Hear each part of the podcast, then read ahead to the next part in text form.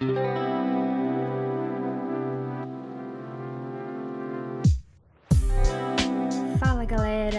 mais um episódio do Malabarizando no ar. Já vou pedir para vocês seguirem a gente nas redes sociais e compartilharem o podcast com mais pessoas, porque daí a gente consegue atingir um público maior, né? Posta no WhatsApp, posta qualquer rede social, no Instagram, no Twitter e vamos lá. Hoje a gente vai falar sobre um tema super importante, que é relacionamentos abusivos. Eu tô aqui com o Will e com a Nádia. Por favor, se apresentem. Fala galera, eu sou o William Oliveira, sou desenvolvedor de software, sou podcaster, tô toda vez aqui no Malabarizando, como vocês sabem, e tamo aí para bater esse papo hoje.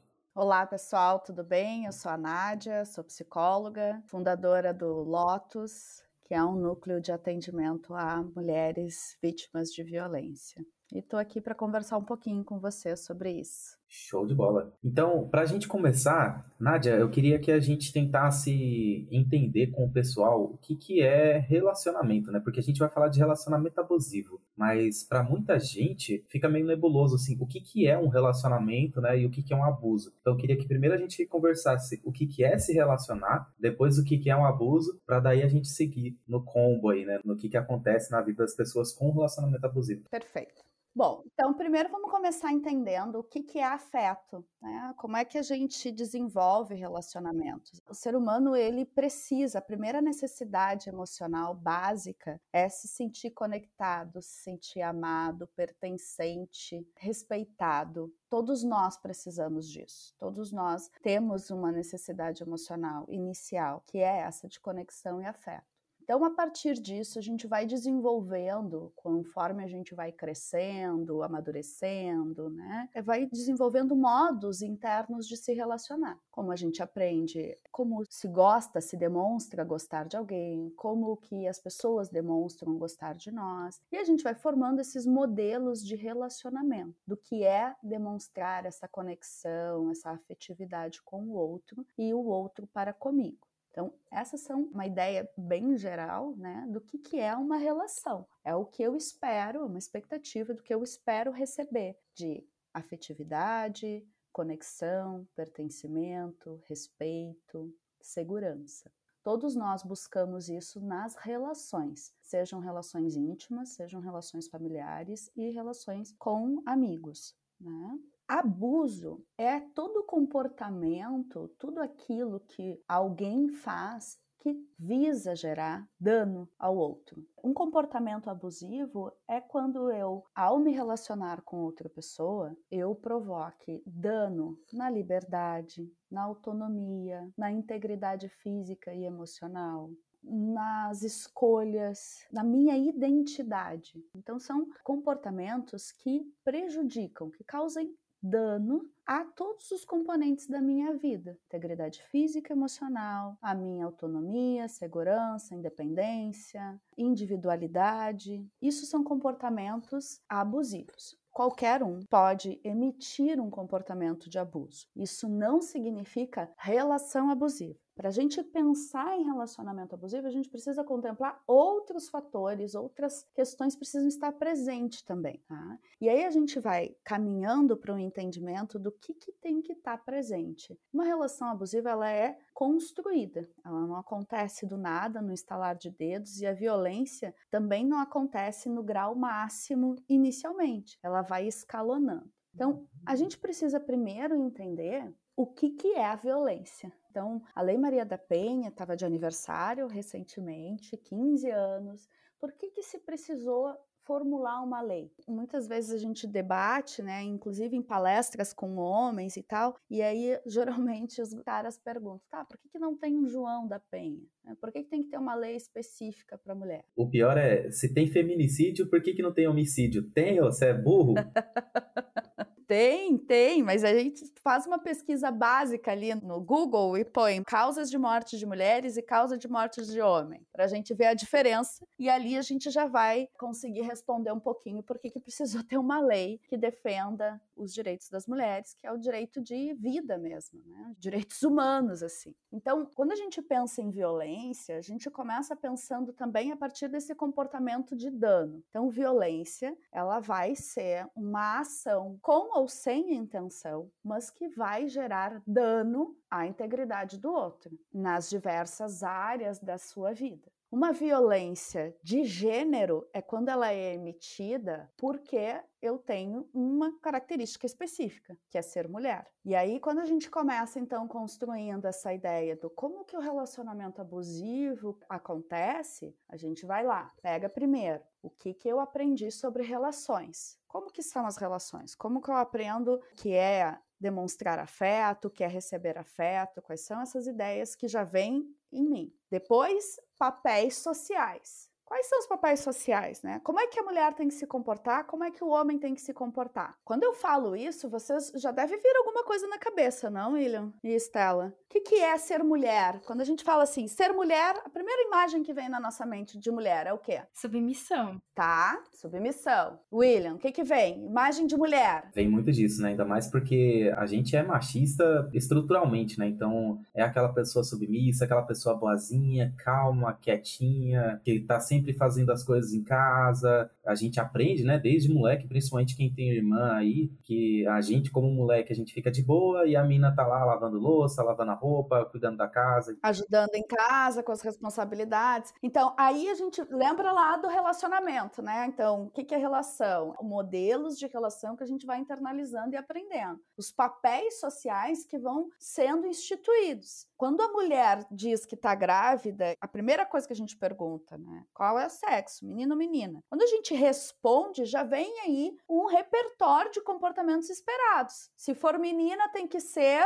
dois pontos, blá, blá, blá, blá, blá. Se for menino, tem que ser blá, blá, blá, blá, blá. Então a gente pega toda essa mochila, coloca nas costas e vai se relacionar com essas ideias de papéis, de como tem que ser, como tem que se comportar, como tem que demonstrar afeto. Aí vem mais cultura. O que, que a gente aprende sobre amor? Como que a gente aprende a amar e ser amado?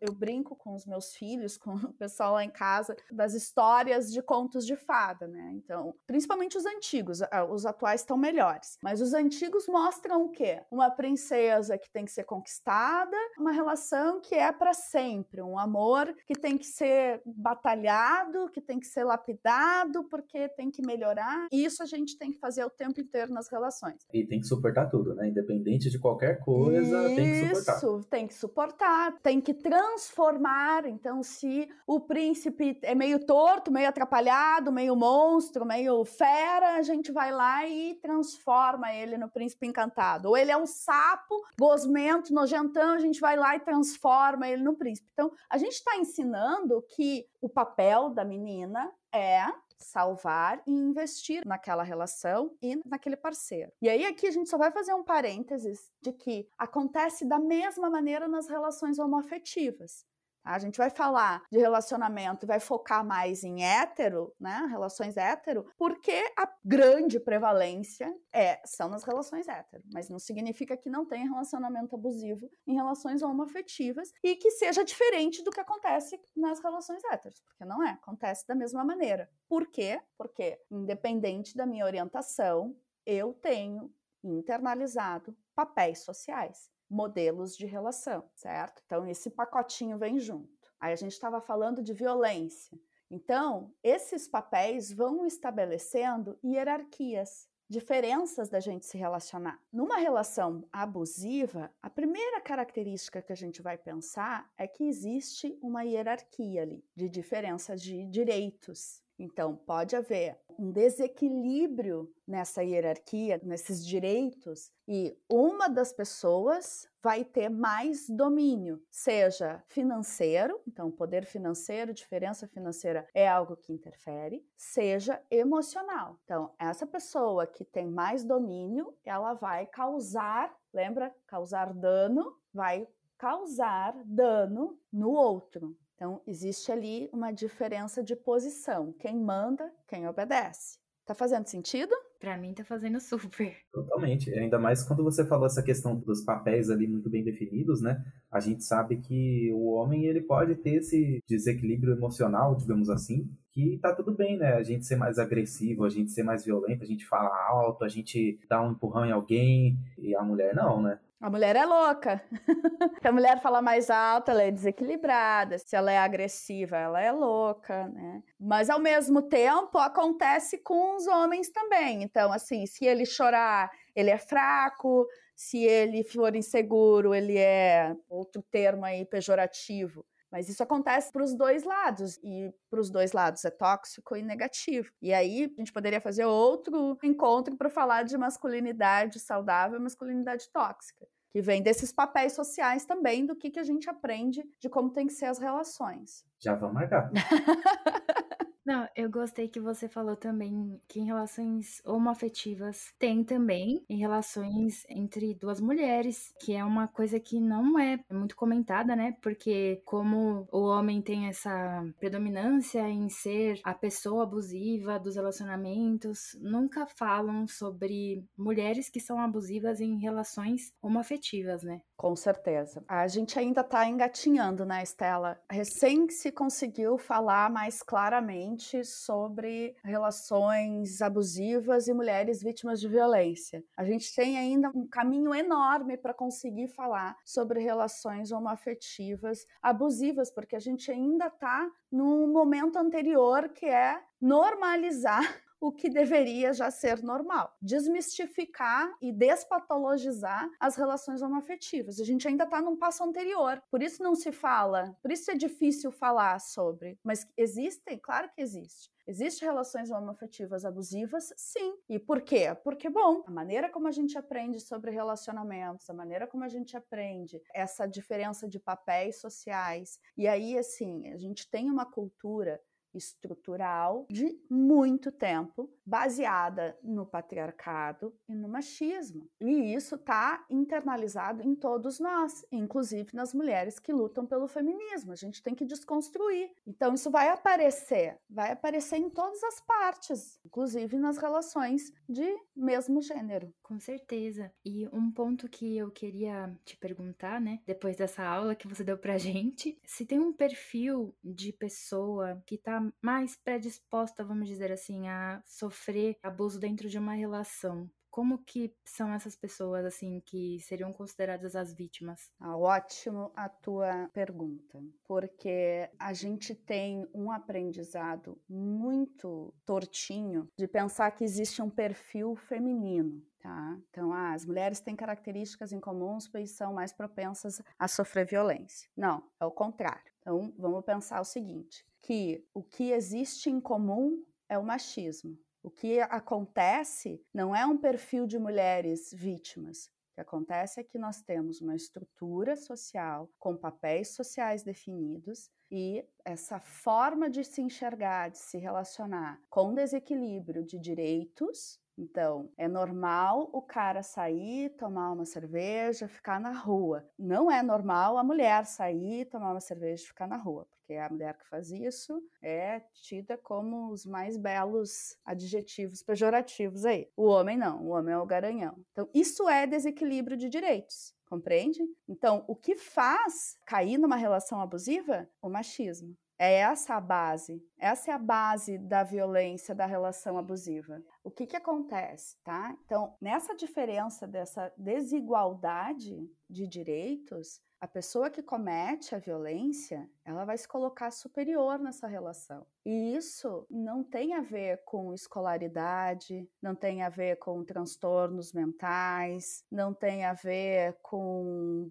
vulnerabilidade social, compreende? Então, qualquer mulher pode passar por uma relação abusiva. Né? A gente tem números que mostram uma a cada três vão passar por alguma situação de violência. E isso independe do perfil da mulher. O que acontece é que a gente tem uma estrutura social que coloca as mulheres num segundo plano. Então, dá direito aos homens gritar, bater, beber, trair, enfim, sei lá o que mais, mas as mulheres não. As mulheres têm que ficar em casa, têm que obedecer, têm que salvar o casamento, têm que transformar esse homem, certo? Tem que investir. Mesmo as mulheres empoderadas, mesmo as mulheres independentes financeiras, tem muita mulher passando por situação de violência. Eu gosto muito quando me fazem essa pergunta. Existe um perfil de mulheres? Não, existe um perfil de sociedade perfil da nossa sociedade que faz com que os relacionamentos abusivos aconteçam e que dificulta a mulher a sair. Porque se a gente pensar assim, agora vamos pegar esses casos famosos, dos famosos aí, tá? Sem citar nomes. Quando aparece na TV,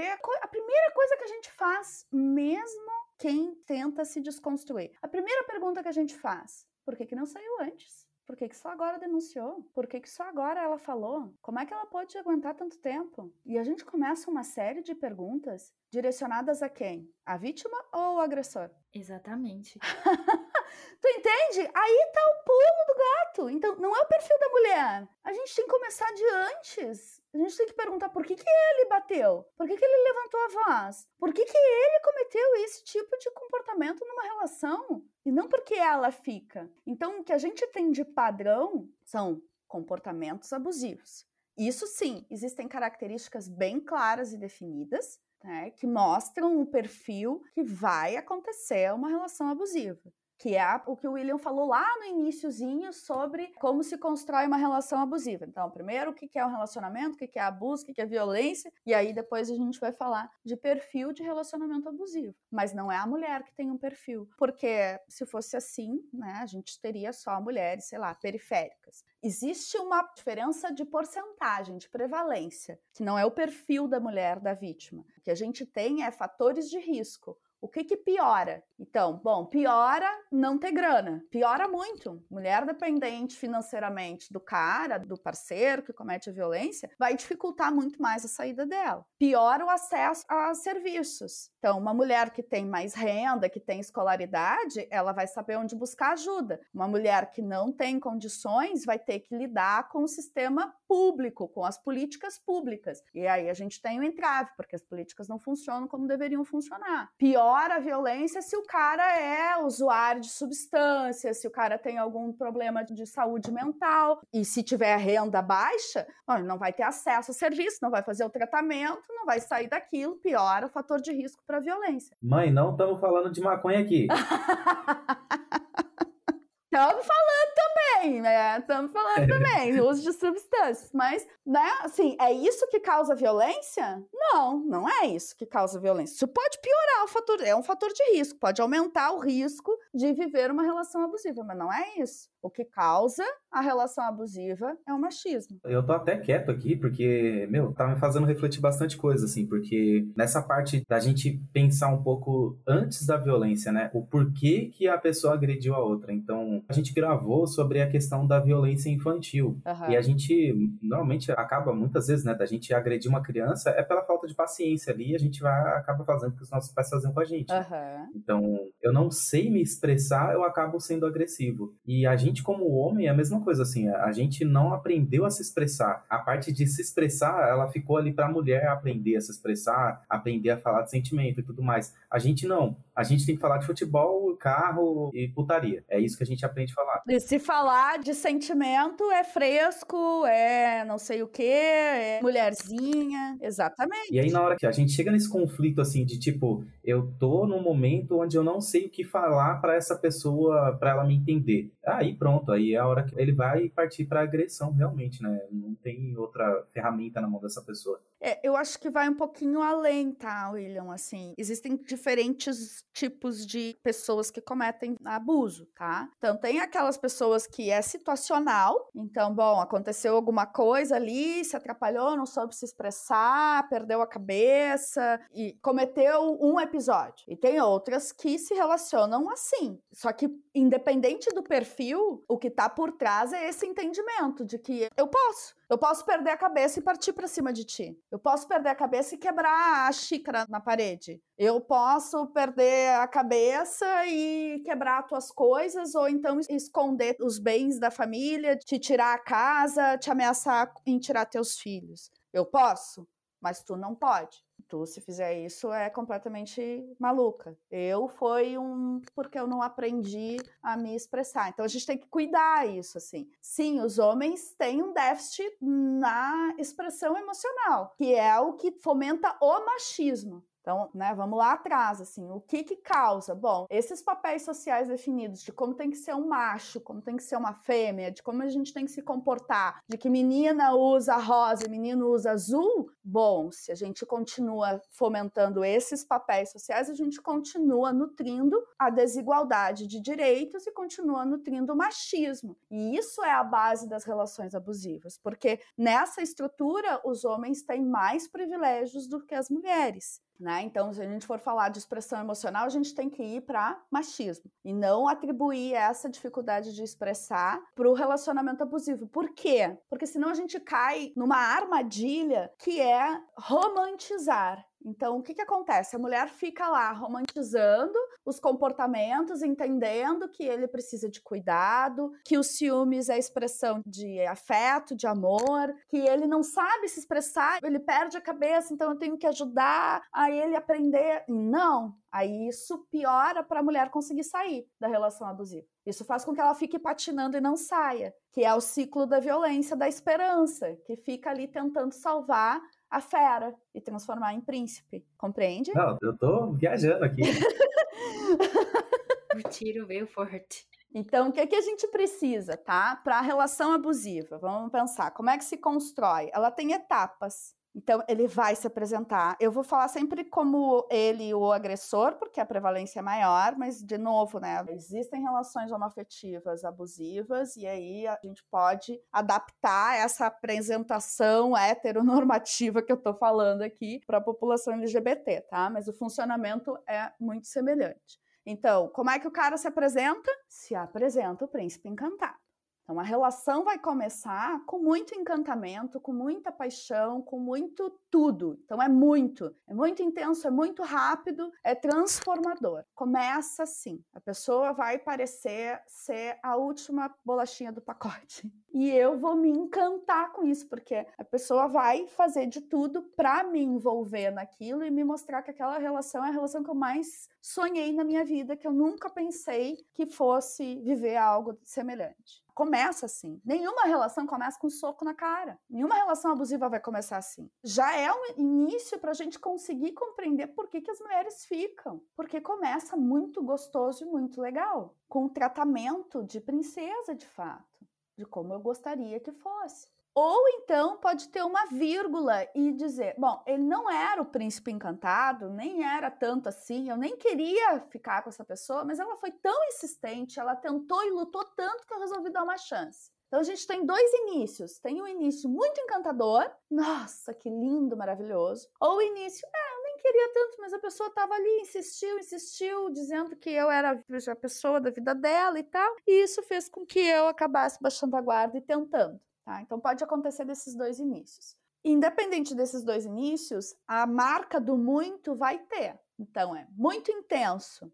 Amor, promessas, sonhos de noivado, casamento, filhos, viagens. Então, muito intenso, gruda, gruda, é todos os dias, é né, aquela coisa bem intensificada de demonstração e rápido. Logo começo, logo quero casar, logo quero conhecer família, logo quero estabelecer um vínculo ali. Isso tem um motivo, porque se eu dou muito tempo, se a pessoa que abusa der muito espaço, a potencial vítima não vai enxergar os problemas, tá? Então essa rapidez, essa intensidade tem um fundamento, que é me botar uma nuvem na frente para me atrapalhar e eu não enxergar direito as coisas. Tá? Por que, que eu estou dizendo isso? Porque as pessoas que eu atendo começam, quando a gente começa o atendimento especializado, a gente vai atrás, vamos ver como é que começou, como é que foram os comportamentos. E aí não é incomum eu ouvir, ah, como é que eu não vi isso antes?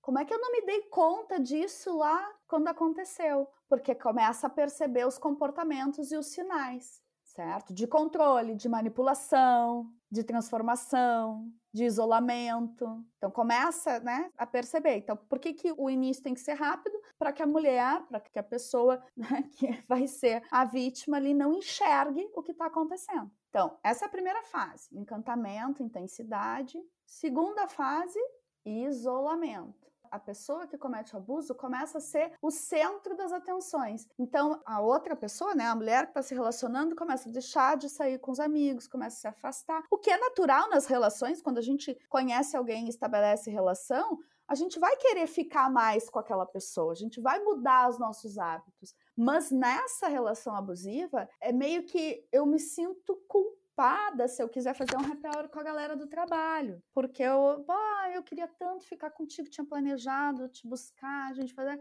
Ah, tá, então eu não vou. Então, esse isolamento pode aparecer inicialmente como uma coisa muito bonitinha que são comportamentos sutis que a gente chama. Então começa o quê? A afastar a vítima das relações que ela tem. E também, de novo, tem um motivo disso acontecer, porque se eu tenho relações à minha volta, se eu tenho pessoas à minha volta, essas pessoas podem me alertar. Olha só, não foi legal o que aquela pessoa fez ali contigo. Acho que essa pessoa é meio atrapalhada. Então, há um objetivo desse isolamento. Né? Tem um exemplo de uma paciente em que o isolamento veio com a coisa mais linda do mundo, que é vamos casar e morar, vou comprar uma casa linda dos sonhos em outro estado. Afastou ela do trabalho, dos colegas, da família. Quem que ela tinha? Só o abusador. E aí essa pessoa começa a desenvolver dependência emocional, porque é a única pessoa que eu tenho de referência, é a única pessoa que eu tenho para contar. Eu não tenho mais ninguém, então, esse isolamento também tem um motivo. E quando eu isolo, eu tenho mais controle sobre essa pessoa. Depois, a terceira fase, a gente vai pensar nos danos. Individualidade. Então, gruda, não tem, não existe eu e tu, somos só nós. Né? Então, essa individualidade fica prejudicada. Eu não tenho o meu espaço, não tenho as minhas coisas, é tudo muito grudado. Então, individualidade, independência, né? liberdade de ir, vir, de escolher, de tomar decisões, autonomia, integridade física, integridade emocional. Então, aqui eu começo a ver os danos emocionais em emoções que são presentes numa relação abusiva. Culpa, excesso de culpa, medo. Gente, numa relação saudável, eu não posso sentir medo de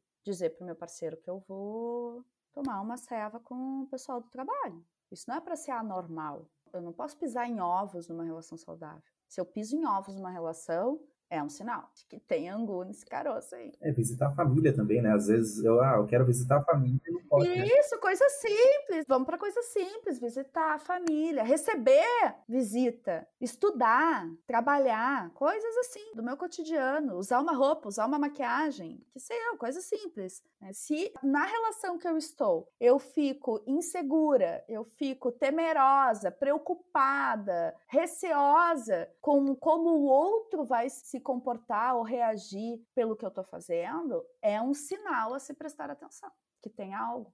E aí, se eu tenho medo excessivo, culpa excessiva, confusão, se eu fico pisando assim, me sentindo aflita, bom, saudável não é já a relação, certo? E isso vai piorar. Aí entra o entendimento do que são as violências, o que é a violência, quais são as violências. Violência emocional é 99,9% do início. Então, começa com brincadeirinhas de mau gosto, com controle, com ciúmes bonitinho, com chantagem emocional, com demonstrações de insegurança. Eu fico inseguro se tu vai, eu me sinto assim assado. E aí a mulher começa a entrar em esquiva, ou seja, comportamentos evitativos para evitar problemas na relação, para evitar o desequilíbrio da relação. Então, eu deixo de fazer as coisas, eu abro mão das minhas opiniões, das minhas vontades, das coisas que eu queria fazer, desejos, sonhos, para não causar problema, para não gerar estresse. O abuso emocional, ele pode começar muito sutil, muito disfarçado, né? como cuidado, por exemplo, mostra um comportamento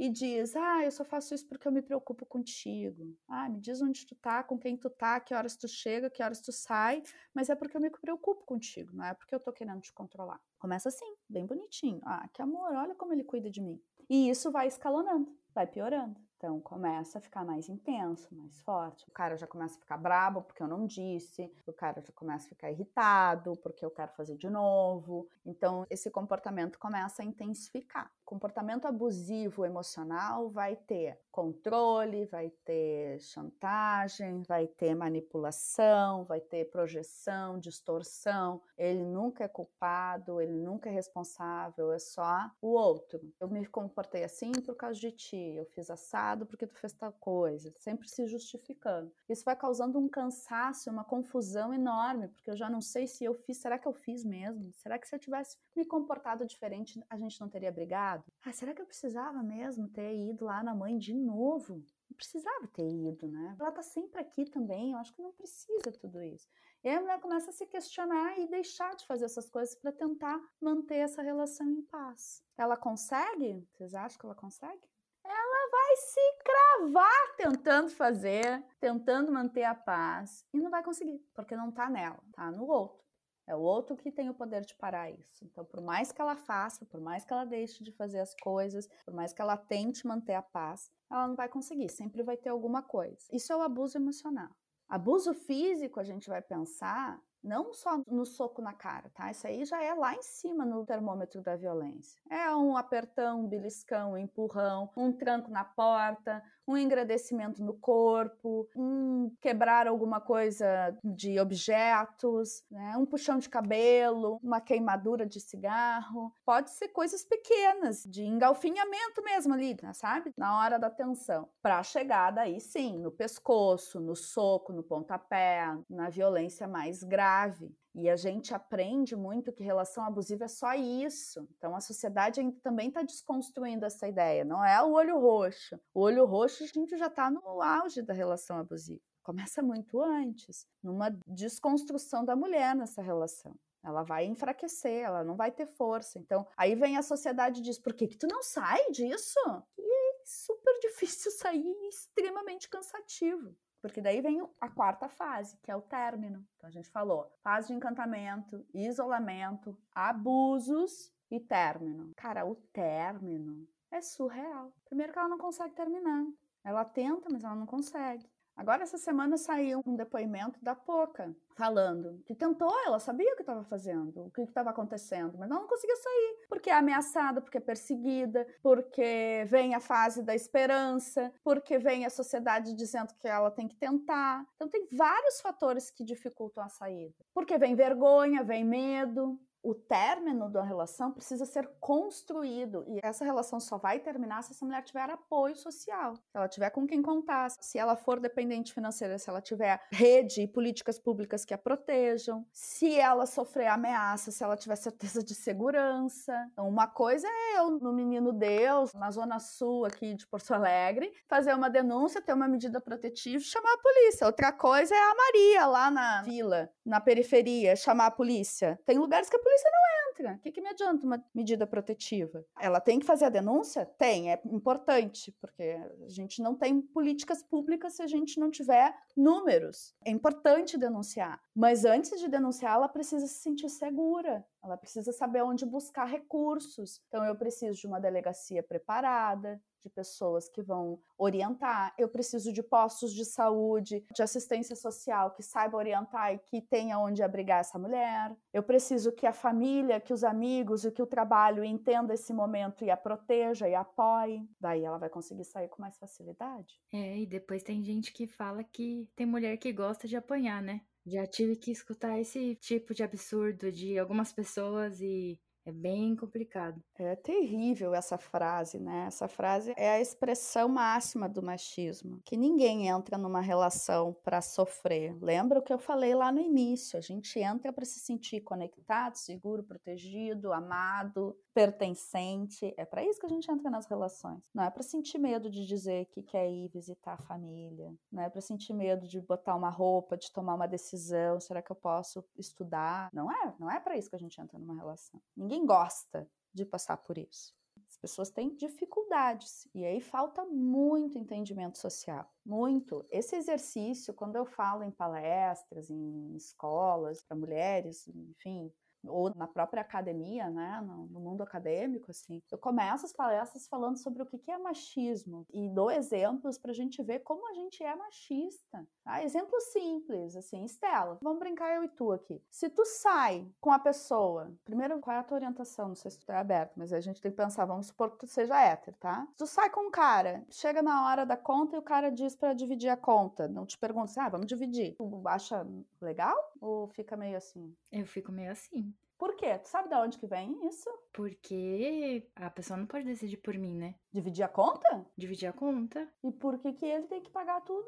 Não, não dele ter que pagar tudo, mas eu entendi que você tinha falado no sentido de o cara já chegar e falar, ah, a gente vai dividir. Não rolar um, ah, podemos dividir. Mas não é óbvio a gente ter que dividir? Mas e por que, que ele tem que pagar? Eu não tô dizendo que tu falou isso, mas tu entende o raciocínio? A grande maioria das mulheres vem com essa premissa de que o cara tem que pagar a conta. Eu me ofereço para dividir, mas como assim ele vai determinar isso? Tá, mas aonde que tá escrito que é ele quem tem que pagar? Vem do modelo patriarcal. Quem é que sustentava a casa? Quem é que era o detentor da renda? Os homens. E é daí que vem esse aprendizado. Vou pro motel, me divertir com um cara. Vou pagar motel? Que absurdo! Ah, vai pagar sim, porque eu quero investir meu dinheiro? Olha, a gente tá se divertindo junto, não é, William? Por que que tu tem que pagar sozinho? Entendem? É pequenininho, é bobo, mas é exemplo de machismo estrutural. E que a gente não se dá conta.